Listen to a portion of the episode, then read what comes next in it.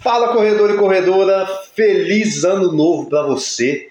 Que 2024 seja um ano abençoado aí com muitos km de alegria, saúde e muita paz, né, Dê? Muita paz no coração de todos. Bora correr? Bora entrar 2024 com o pé direito, com tênis na avenida e começar os trabalhos? Hoje a gente veio falar um pouquinho de São Silvestre para vocês, mas a gente não veio falar de resultado. Viva leve, seja leve, corra leve. Vai começar mais um Corrida Leve para você a gente vai falar de um número bem interessante. Eu acho que é, a gente já constatou aqui com o longo do tempo que a corrida de rua, pessoal, a corrida virou, ela é um esporte maduro já, né? Não tem mais aquele oba-oba.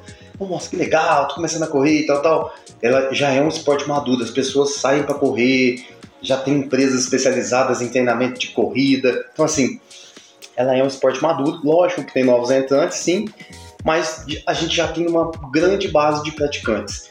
E aí saiu uma matéria agora no Esportividade falando um pouquinho disso. Muito mais idosos correm na 98ª São Silvestre do que atletas com menos de 20 anos. Então o que quer dizer, pessoal? Mais pessoas com mais de 60 anos correram do que atletas com menos de, 20, de 30 anos, 29, 28. Então a gente teve muito mais idosos do que esses atletas. E o número ele era invertido. Antigamente tinha um pouco mais de atletas com menos de 30 anos na prova do que idosos. E agora aumentou essa curva. É, tem uns números bem interessantes aqui. Ó. Ó, segundo o levantamento feito pela esportividade em 31 de dezembro de 2023, 4.771 idosos correram a São Silvestre esse ano, pegaram medalha, pessoal, concluíram a prova, tá? Se quer quem cruzou a linha, pegou medalha. 4.771 equivalente a 14,7% do volume total da prova. Então, eles tiveram um crescimento nesse número. E pessoas com menos de 30 anos foram 2.778 pessoas, 8,5% do total da prova. Então foi uma. É, é foi, foi um, um, ganhamos de lavada, né? O pessoal acima de 60 anos tipo, ganhou. Menos o dobro. É quase, o né? dobro, é quase o dobro. Né? E aí aqui fala um pouquinho que a São Silvestre 2003, 2013, o, o, o número era inverso, né? Tinha mais pessoas com menos de 30 anos é, correndo do que pessoas com mais de 60. Pessoal, pra vocês terem noção, assim, nós estamos falando de número de, né, menor de 30 anos, mais de 60 anos. Pra vocês terem noção, com o passar do tempo, como é que, como é que esse número foi crescendo, né, entre homens e mulheres, nós vamos falar o número geral aqui, não vamos especificar nada.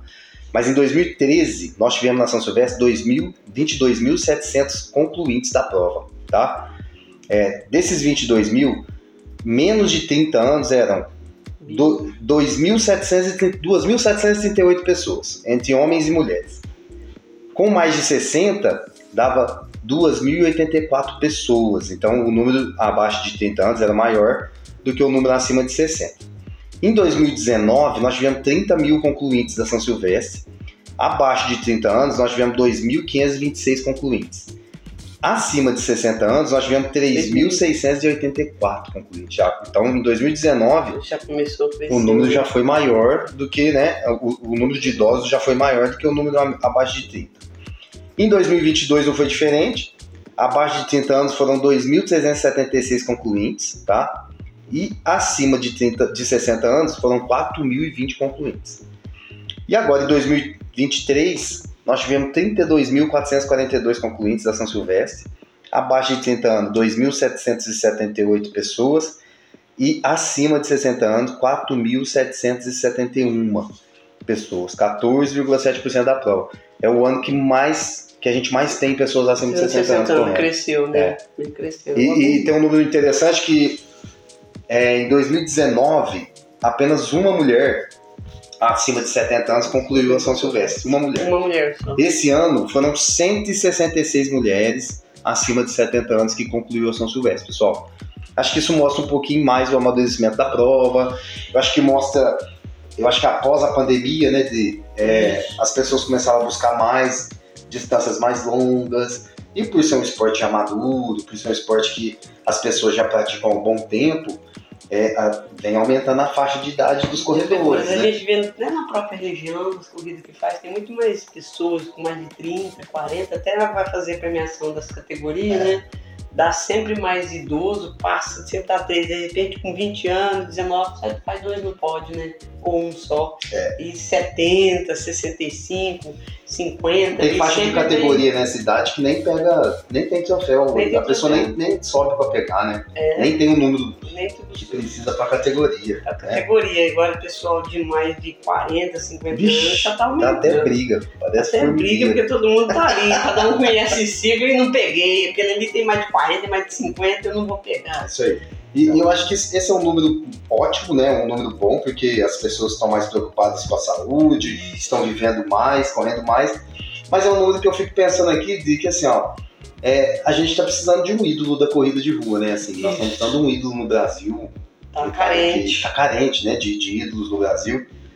Para representar esse esporte, para falar, opa, nós temos um campeão ali e tal. Tanto masculino como Tanto feminino. masculino quanto né? feminino, porque Principalmente o feminino tá bem abaixo. né? porque eu acho Não tem que um resultado expressivo. isso agrega muito, né? Quando, quando a gente tem um, um- um- ídolo aí no esporte, dentro daquele determinado esporte, a mídia acaba falando mais disso, né? A mídia acaba levando para mais pessoas Esse tipo de esporte, né? e aí o jovem acaba sendo impactado, né? Ele acaba sendo atingido falando, opa, corrida de rua, É igual que a gente tem muito no futebol, né? Sempre aparece um novo, Sempre outro tem, aí. sempre tem um ídolo no futebol, a meninada fica doida, né? Querendo Isso, querendo fazer tudo, participar mais, então na corrida a gente precisa elevar mais esse nível aí pra poder estar com mais praticantes de Eu, eu tenho até vontade de conhecer o, a grade de idade de uma corrida no Quênia.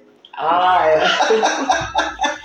Deve ter muito jovem correndo. Tem muito jovem. Eu Deve- já deve- correndo, né? Deve- Começa ali correndo e pra escola, né? As histórias sempre é assim.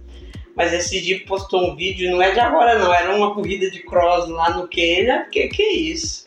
Parecendo que saiu uma, Uma manada. uma manada, não sabia onde é tanta gente, não tinha acho que nada prêmio nenhum, é só correndo. Um cross lá, mas Que gente, legal. muita corredores novos, bem novos, não era de idade não, bem novo, então é uma curiosidade legal, né, como é que deve ser. Só pelos treinos que a gente vê de vídeo de fartlek deles é uma coisa grandiosa, né, É, muito, é, absurda. bonito, é, é bonito de se ver. Então, pessoal, a gente quis falar um pouquinho disso para vocês, porque a corrida é um esporte maduro que já se consolidou. Se você conhece alguém que ainda não começou a correr, que tem vontade de mudar seu estilo de vida, não se encontrou em nenhum esporte ainda, traga ele para a corrida que nós temos quase certeza que ele vai Então, gostar. ainda né? mais em São Silvestre, que é a última corrida do ano, é televisionada, né? O pessoal passa lá, todo mundo fica na expectativa de assistir ela, é legal. Então, é uma boa dica aí para quem tá mais de 40, 50 anos, que a maioria dos pessoal estão correndo, né? É isso aí, vai ter mais longevidade e vai cuidar da saúde, lógico, né? E vai ter uma vida mais leve. Isso. Então, fica aí a dica para você que ainda não começou, tá achando que é tarde. Nunca é tarde pra começar. Pode começar, né. Beleza. Então, viva leve, seja leve. Até o próximo Corrida Leve.